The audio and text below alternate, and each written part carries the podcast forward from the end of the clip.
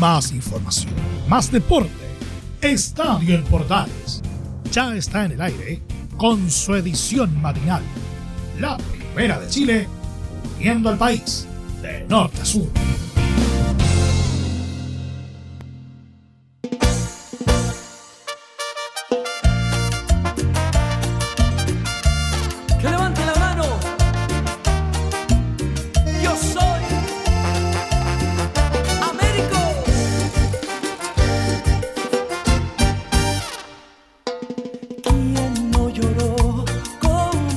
Con la música de Américo, claro. A morir hoy día.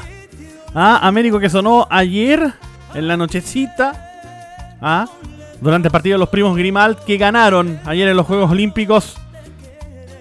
Y estamos felices, claro. Porque al menos están sacando la cara por nuestro país que lamentablemente no ha podido sumar buenos resultados en estos Juegos Olímpicos de Tokio 2020.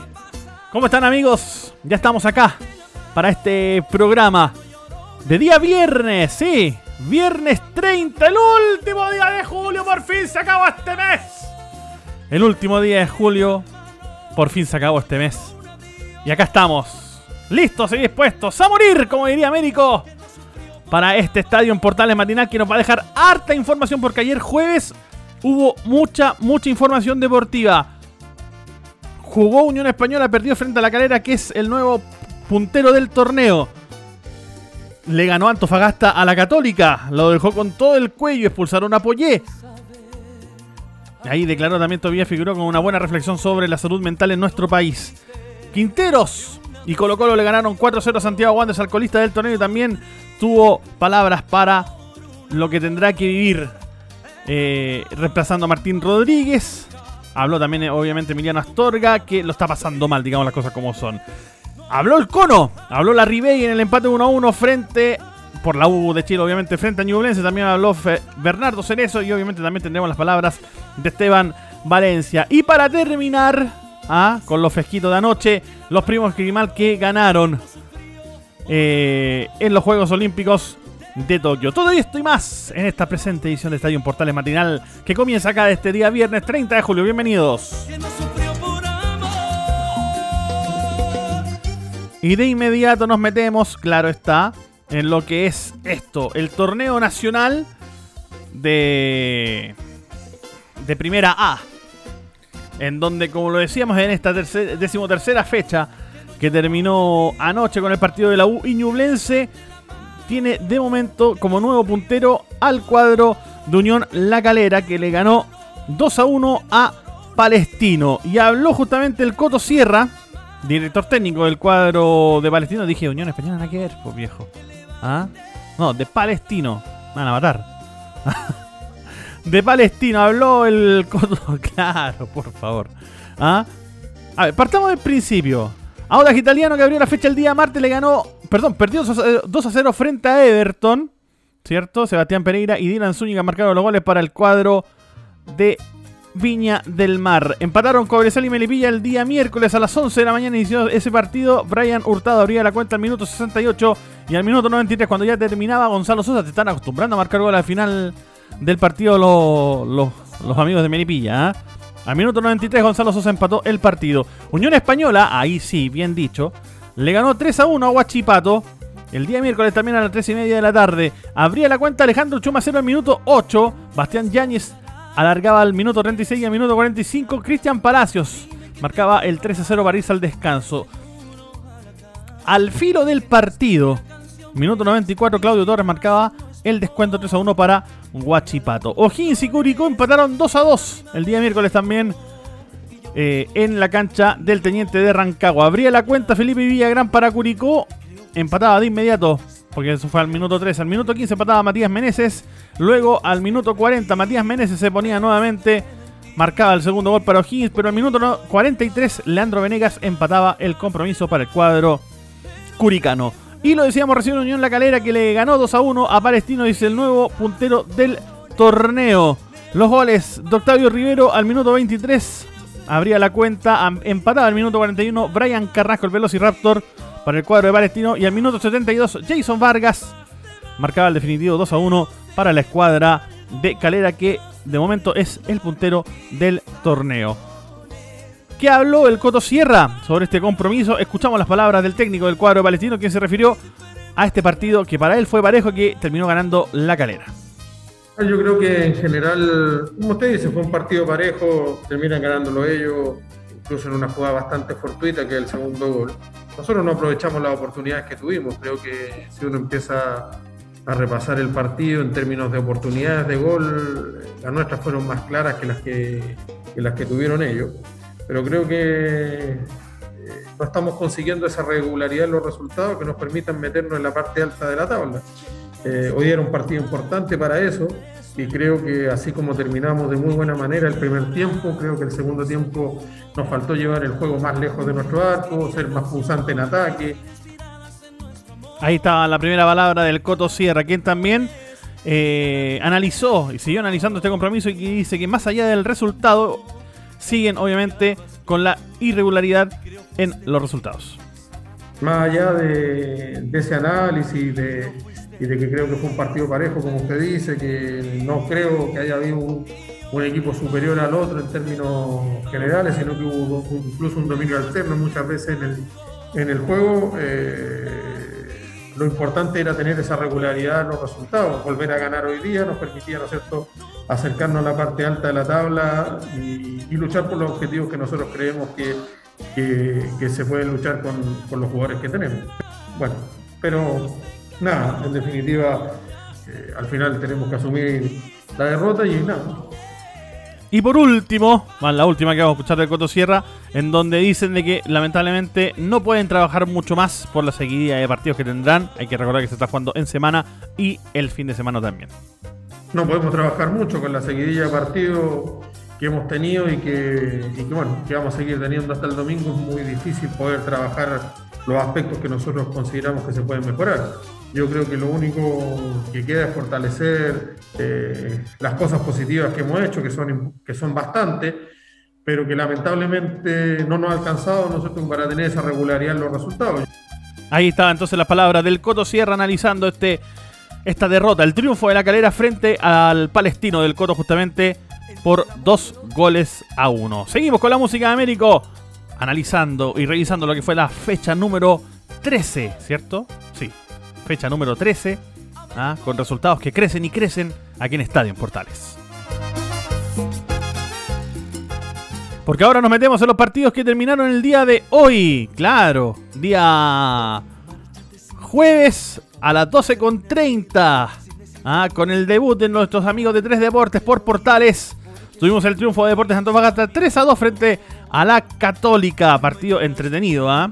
Y que de hecho estuvo hasta el final ahí peleado, sobre todo por el gol, el 3 a 2 que marcaría Valver Huerta. Revisamos los, obviamente el marcador, el movimiento los goles. Habiendo dos, Nicolás De Martini marcaba el primer gol para Antofagasta, el 1 a 0. Jason Flores alargaba las cifras al minuto 52, 2 a 0. Minuto al minuto 63, Fernando Sampedri em, eh, acortaría las cifras de penal 2 a 1. Tobías Figueroa alargaba el marcador al minuto 69 marcaría el 3 a 1 y Valver Huerta al minuto 79 dejaría las cosas 3 a 2 y con 11 minutos malos descuentos obviamente de miedo donde Católica buscó, buscó y buscó pero que lamentablemente no pudo lograr ese empate al menos para tratar de acercarse al cuadro calerano. Tobías Figueroa justamente escogido como la figura del partido sobre todo por el último gol marcado eh, en su cuenta personal, analiza de esta forma el triunfo de Antofagasta frente a la Católica. Yo creo que hicimos un planteamiento donde sabíamos eh, que el, Nacho Saavedra era muy importante para ellos, un jugador muy técnico que mueve mucho el equipo, sabíamos que iba a pasar por ahí, entonces bueno, tratamos de volcar nuestra presión sobre él, eh, obligarlos a que, a que jueguen con, con Valde, a que jueguen con Germán, y bueno, ellos terminaban en un pelotazo, que no es el, el fuerte de Católica, ellos son un equipo que tiene buen pie.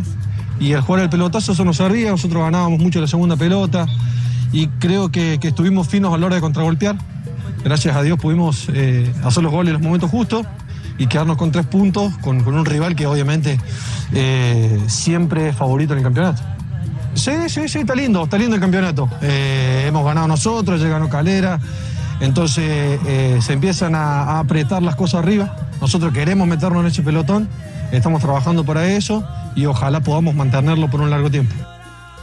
Ahí está el análisis de Tobías Figueroa respecto a este resultado, este triunfo de Antofagasta frente a la Católica. Y también hizo una pequeña reflexión sobre la salud mental en nuestro país, a cuánto le ha afectado no solamente a los futbolistas, sino que también al círculo cercano de algunos jugadores, sobre todo juveniles. Esta es la reflexión de Tobías Figueroa, que es bastante interesante de escuchar. Eh, el otro día se está viviendo mucho este tema de, los jugadores en la depresión, eh, se ha han fallecido varios, entonces, eh, nada, aprovechar para decir que hablemos, que no nos quedemos callados, hay mucha gente profesional que puede ayudarnos a salir de estos momentos difíciles y bueno, y que no se vuelva a repetir esta situación. Es una sociedad por ahí donde el hombre se cree fuerte, pero nosotros también somos débiles y necesitamos ayuda. Entonces, eh, llamarlo a que la gente que por ahí está depresiva, que no se siente bien, que tome esa iniciativa de, de pedir ayuda y que, que no vuelva a pasar lo que viene pasando con el fútbol, de, de- de que muchos compañeros están perdiendo la vida. Buen mensaje. Así que nada, un saludo grande y nos vemos. Ahí está entonces la palabra de Tobías Figueroa. Y por el lado de Católica habló justamente Paulucci. Ah, habló Germán Paulucci, el ayudante técnico de Gustavo Poyé, y se refirió justamente al arbitraje de este compromiso y a la expulsión del técnico cruzado. No, no, no, no, no, no dijo nada. Se sacó la tarjeta desde lejos. Eh, nosotros pedíamos una falta a Diego Bonanote, me parece que era un empujón. Y nada, una falta común que se pide y desde mi punto de vista creo que el árbitro se apresuró porque no hubo ni, Gustavo le hizo desmanes, ni, le faltó respeto, ni nada. Así que bueno, eh, pedimos una infracción como hay tantas, como hay tantos pedidos y hoy en día sin público, ustedes saben muy bien que, que se escucha mucho el tema de las bancas, pero uno lo hace sin, sin mala intención. Pedimos como pedimos, como piden todos los equipos. Y bueno, lamentablemente hay árbitros que manejan mejor las, las situaciones que otros y otros se dejan llevar por los gritos y parece que, que- que estamos desesperados, pero en realidad fue un, fue un pedido simple y, y bueno. Y le sacó la tarjeta roja. Sí, que Paulucci habla muy, muy cortadito, ¿ah? entonces es difícil hacer el seguimiento.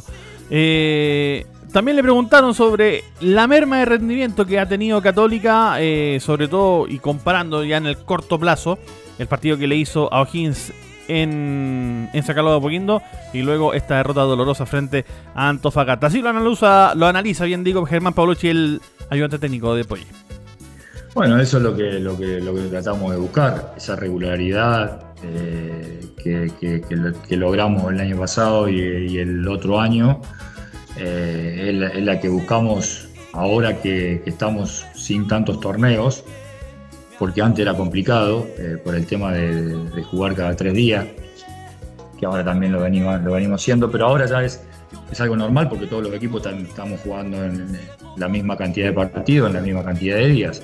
Quizá antes corríamos en desventaja con el hecho de estar en la Copa eh, con rivales de mucha jerarquía y también tener que ser muy competitivo en el torneo local y por ahí por momentos también nos tocó Copa Chile. Yo creo que nadie dice eso y, no es un tema menor de que cuando jugás, afrontás dos o tres torneos, uno compite cada, cada tres días y eso se hace pesado.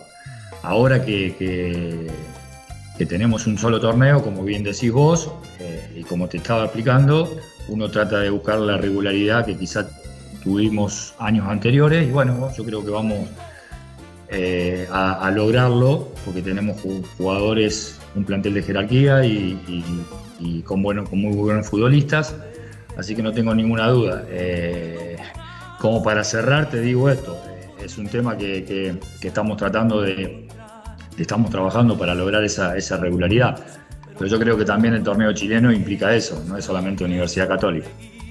Ahí está las palabras de Germán Paulucci, entonces el ayudante técnico del cuadro de Católica. Saltamos desde Antofagasta hasta Valparaíso, porque en el partido siguiente, en el penúltimo partido de esta fecha 13, ah, con goles que crecen y crecen, Le ganó Colo Colo Santiago Wanderers en su visita al Elías Figueroa Brander de Valparaíso por 4 goles a 0. Minuto 41 abría la cuenta Iván Morales, al 73 Marcos Volados, que repetía luego al 76 y al 89 con un remate de media distancia Ignacio Jara. Partido impecable por parte de Colo Colo que aunque tuvo que esperar el ingreso de Vicente Pizarro para poder lograr el manejo del medio campo y con ello ya poder aumentar el resultado porque de hecho sobre todo al inicio de la segunda mitad eh, Santiago Wanderers tuvo 20 minutos brillantes hasta el gol justamente de Marcos Volados ¿ah? y eso fue lo que terminó mermando el resultado y justamente el gol de Volados el primero al minuto 73 fue jugada iniciada justamente por Vicente Pizarro que aprovechó un mal saque lateral de la escuadra de Santiago Wanderers. Habló Gustavo Quinteros y así analizó el compromiso y en donde le ganaron a este cuadro de Santiago Wanderers de Valparaíso. Y hoy al principio estuvo cerrado y después se fue, se abrió con el gol, con el primer gol. Y bueno, después encontramos más espacio, tuvimos dos o tres muy claras para definir y no se pudo. Y bueno, después al final pudimos convertir. Así que estoy muy conforme con, con lo que venimos haciendo. El equipo jugó bien otra vez, así que estamos ilusionados por el juego. ¿Cómo reemplazar a Martín Rodríguez? ¿Cómo rotar el equipo? Así piensa Gustavo Quinteros, ya poniendo la cabeza en quién podría llegar a reemplazar al 14 de Colo Colo. Tenemos que ir buscando eh, alternativas. Buscamos alternativas cuando jugamos con Morales y Volados arriba, que son jugadores de diagonales, de velocidad. Tratamos de, de aprovechar los espacios. Tenemos jugadores de buen pie para poder habilitarlos. Hoy Gil metió un pase bárbaro, como lo hizo en otros partidos. En otros partidos lo hizo otro jugador. Así que estamos buscando alternativas para darle variantes al equipo y hoy la verdad que se jugó bien, se profundizó, se generaron situaciones y se convirtieron. Y claro, ahora van recién tres fechas, o sea, perdón, van recién 13 fechas ahí sí, falta todavía bastante para poder definir a un campeón. ¿Qué es lo que opina Gustavo Quintero respecto a eso? Porque claro, Colo Colo con este resultado subió en la tabla de posiciones, vamos a revisarlo al final de, de los partidos, porque todavía nos falta uno para revisar, pero eh, según Gustavo Quinteros, todavía es temprano para poder encontrar un campeón. Yo creo que en los últimos 3 a 5 partidos se va a definir las primeras posiciones, por lo que veo. No hay un equipo eh, eh, que marque superioridad en todos los partidos con respecto a otro. Yo creo que en el juego, digamos, después en el resultado a veces el resultado no es tan justo como, como lo que se ve en el campo, pero yo creo que no hay un equipo todavía que marque tanta diferencia, digamos, este sí, sí o sí va a ser el campeón o va a clasificar a Copa. Así que yo creo que los últimos 3 a 5 partidos del campeonato íbamos a tener una, una sensación más clara. Ahí están las palabras de Gustavo Quintero justamente eh, haciendo referencia a, a cómo se podría decidir el torneo. Hubo reunión de directorio y lo conversábamos eh, hoy en el. O perdón, ayer en el estadio en Portales Central, eh, en donde está la posibilidad de que llegue Marcelo Moreno Martins. ¿Qué es lo que opina Quinteros? ¿Ah? Estaría bueno para, para el DT Albo que llegue un nuevo 9, así opina. No, no es la primera vez que la hacemos, la, la- la hicimos y la verdad que a mí me gusta porque yo puedo exponer todo lo que venimos haciendo, eh, sacar dudas al directorio de lo que de, algunas cosas que se dicen y no son, digamos. Así que fue muy positivo porque aparte sí, los directores están, están muy convencidos de que de poder también incorporar un jugador más por, por la ida de Blandi, de poder incorporar un jugador más por, por la partida también de Martín Rodríguez y así tener un equipo que sea capaz de jugar, vamos a jugar partidos seguidos, tenemos la posibilidad de jugar semifinales de, Copa Chile, el campeonato va a ser duro, con muchas exigencias, así que si fortalecemos esas dos líneas, yo creo que vamos a estar mucho, con mucha más variante, digamos. Ahí está la palabra de Gustavo Quintero respecto a la posibilidad de que llegue Marcelo Moreno Martins al cuadro Albo, jugador al que dirigió además en la selección boliviana. Por el lado de los Caturros, Emiliano Astorga analizó de esta forma eh, el desempeño del cuadro de Santiago Wanderers explicando justamente qué es lo que esperaba con la inclusión en este caso de Michael Cabrera como 9 fijo en el andamiaje del cuadro Catur. bueno, el análisis, como tú estabas diciendo, el primer tiempo fue correcto. Nosotros planteamos eh, una línea de tres, ¿no es cierto? Acumularle más gente en el medio y, poder sostenerlo a Colo y poder tratar de, poder eh, salir en contra con balones elaborados o con balones largos buscando a, Cabrera para poder tener la posibilidad de aguantar y, y que pareciera los volantes y los extremos. Se complica Santiago Wanderers, tiene apenas un punto en la tabla de ubicaciones y para Emiliano Astorga es ideal poder rescatar puntos dentro de las fechas que quedan. La idea nuestra, y yo siempre lo, manifesté, es de poder rescatar puntos en estos en estos cuatro fechas para no quedar tan lejos de los, a pesar de que los otros también han sumado muy poco, y poderlo ordenar con la gente que tengamos en el momento, para poder eh, eh, ir a jugar a Curicó y, porque es el rival directo que tenemos para poder alcanzarlo, entonces va a ser un partido de final para nosotros y bueno, el equipo está cometiendo errores, dice Emiliano Astorga. Y obviamente también se refiere a la concentración que necesita este equipo para poder dar vuelta la tortilla, si podemos decir así, y mejorar en la segunda fase. La derrota de hoy día creo que a mí me dolió mucho porque yo creo que no era para que Colo Colo hiciera cuatro goles. Yo creo que nosotros cometimos errores, nos desordenamos, perdemos eso nos hace la desesperación de un equipo que, cuando no le salen las cosas, cuando te convierten, se empieza a desesperar. Yo, mira, yo sinceramente yo siento que si logramos nosotros eh, reforzarnos de una buena manera, de una buena manera, con jugadores claves para este equipo, lo podemos pelear en la segunda fase. Ahí estaban las palabras entonces de Emiliano Astorga cerrando el análisis de la derrota 4-0 de Wanders frente a a Colo Colo. ¿Fue abultada? Sí, fue abultada, digamos las cosas como son. Y en el último partido de la jornada 13 del torneo nacional, la Universidad de Chile en el Teniente Rancagua recibía a Ñublense y solamente pudieron empatar 1 a 1. Minuto 88, a los minutos finales llegaron los goles. Minuto 88, Joaquín Larry marcaba el 1 a 0 parcial para la Universidad de Chile, pero al minuto 95 con polémica, Nicolás Vargas empataba de penal el compromiso para el cuadro chillanejo. Joaquín Larribey analizó de esta forma este empate 1-1 frente a Ñublense. Me parece que lo más justo eh, eh, era el empate, porque realmente ellos hicieron un buen partido y nosotros no hicimos un buen partido. Eh, me parece que el resultado es justo, pero bueno, obviamente la sensación que queda es la bronca de haber, de haber conseguido la ventaja y que se nos haya escapado en los, los últimos instantes. Ellos tuvieron, me parece, la más clara el producto también de la cancha no, la pudieron eh, concretar. Pero como te digo, me parece que, el resultado en definitiva es justo, no, tenemos que, mejorar muchísimo. Eh, me parece que hoy no hicimos un buen partido y bueno, queda obviamente la bronca porque teníamos que aferrar el resultado, que era lo más importante. Pero, pero bueno, nada, a seguir trabajando y a seguir este, mejorando. Ahora tenemos el clásico y, y no queda otra que dar vuelta a la página y, y tratar de hacer lo mejor posible porque es un partido en donde no podemos cometer los mismos errores que cometimos hoy.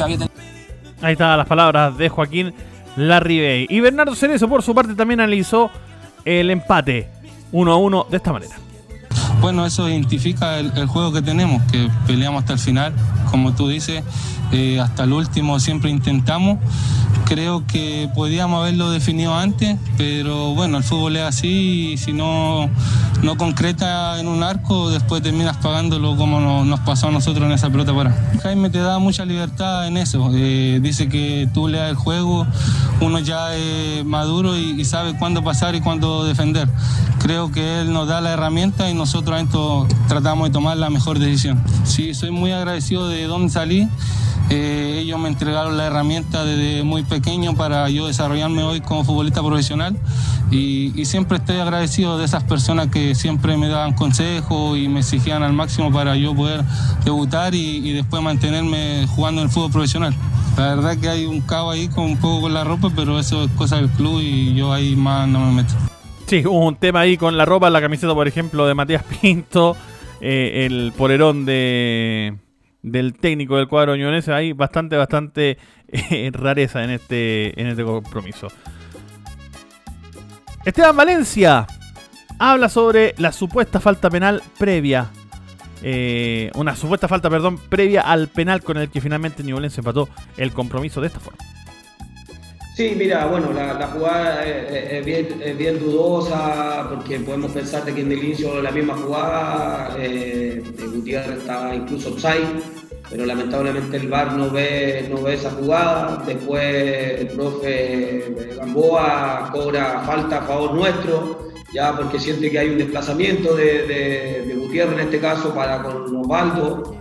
Eh, y creíamos que hasta ahí estaba todo bien la acción. Eh, lamentablemente, bueno, vino, vino la situación de revisión en el VAR y, y nos encontramos con un, con un penal en, en contra, entonces, bueno, es, es, bien contradictoria. Bueno, tú sabes que esto uno tiene que entender y comprender que estas situaciones pasan dentro del juego, eh, por mucho que uno pueda pensar de que la imagen la revisan una y otra vez.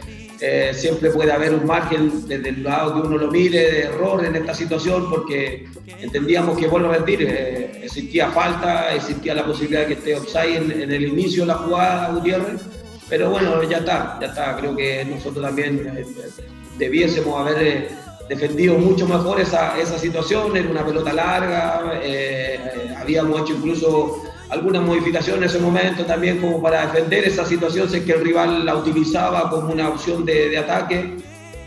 Ahí estaba entonces la explicación de Esteban Valencia eh, sobre esta supuesta falta antes del penal.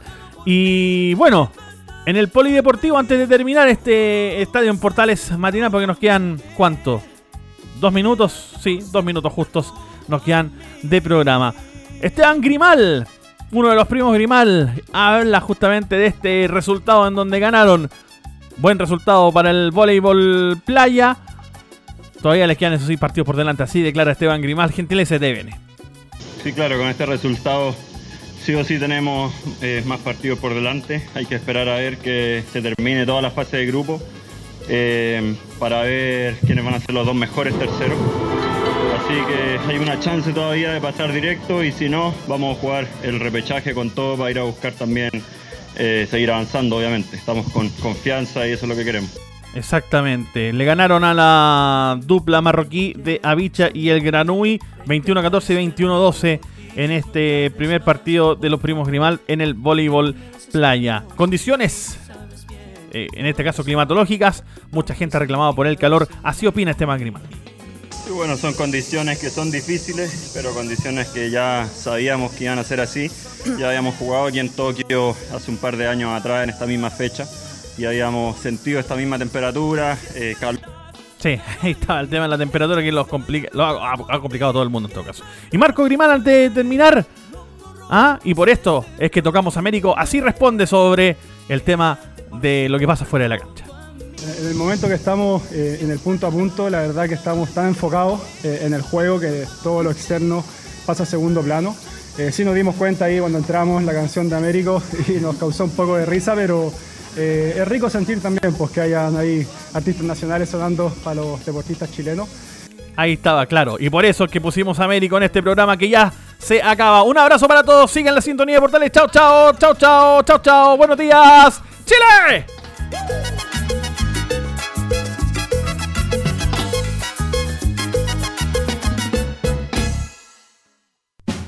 Más información, más deporte. Esto fue Estadio en Portales, con su edición matinal. La primera de Chile, viendo al país de norte a sur.